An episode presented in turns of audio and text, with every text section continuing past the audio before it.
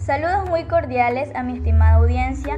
Mi nombre es Evelyn Flores y soy estudiante de la carrera Comunicación en línea de la Universidad Estatal de Milagro. En este presente obtenemos como tema a desarrollar la comunicación en ambos ámbitos, ya sea verbal o no verbal. Para eso tengo la siguiente interrogante. ¿Cómo se implementa la comunicación en el ámbito psicológico? Bueno, espero que esta pregunta también viaje en tu mente y obtengas una respuesta intrapersonal. Y continuando con el contenido, lo que resulta mediante fuentes investigativas es la siguiente. La comunicación emerge claramente cuando analizamos el ángulo social o cognitivo del ser humano, como señala Flauel en el año 1981, los conceptos de audiencia, es decir, recepción de información, y mensaje, que indica la transmisión de información, son adecuados para la descripción de la mayor parte de tareas y problemas sociales y no sociales que el individuo puede afrontar en su vida cotidiana. En su sentido más amplio, la noción de comunicación se confunde prácticamente con la de interacción entre organismos vivos.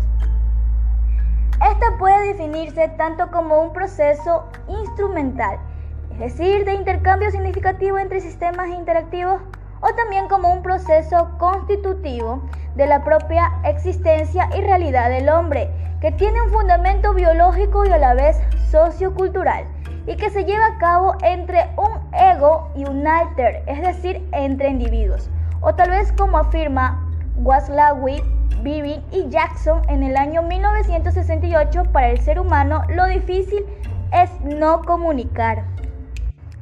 No importa que haga uno para intentarlo, nadie puede no comunicar.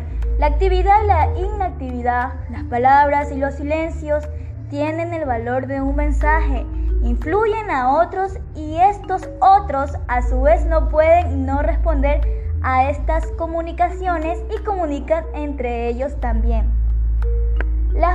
Dimensiones que encierra el proceso comunicativo hacen a menudo necesario un abordaje multidisciplinar del concepto.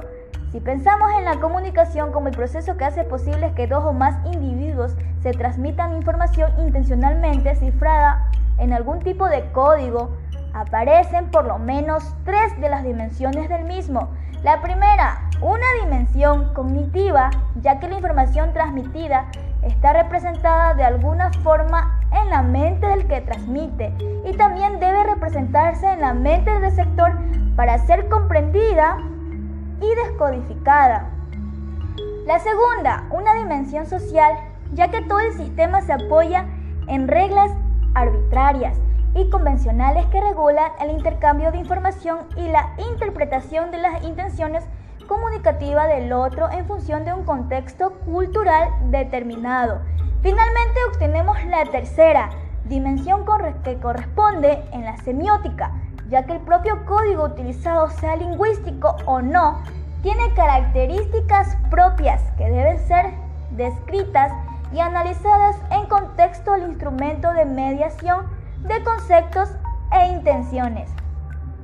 Entonces, la implementación de la comunicación surge mediante una explicación psicológica del acto comunicativo, en la cual señala que la psicología de la comunicación surge de la intersección entre una psicología que se ocupa de la problemática de la comunicación y de una ciencia o teoría de la comunicación que describe o descubre sus implicaciones psicológicas. A partir de la convergencia entre ambas aportaciones se ha ido configurando una psicología de la comunicación que es origen y desarrollo, su eficacia y limitaciones, así como sus diferentes tipos y modalidades. La psicología se interesa por la comunicación en tanto procesos básicos, pero también en cuatro procesos implicados en cualquier actividad humana, sea cual sea el campo de aplicación sea clínica, escolar, social, entre otras. Sin duda alguna, espero que este comunicado de carácter informativo les sea de gran utilidad en su vida.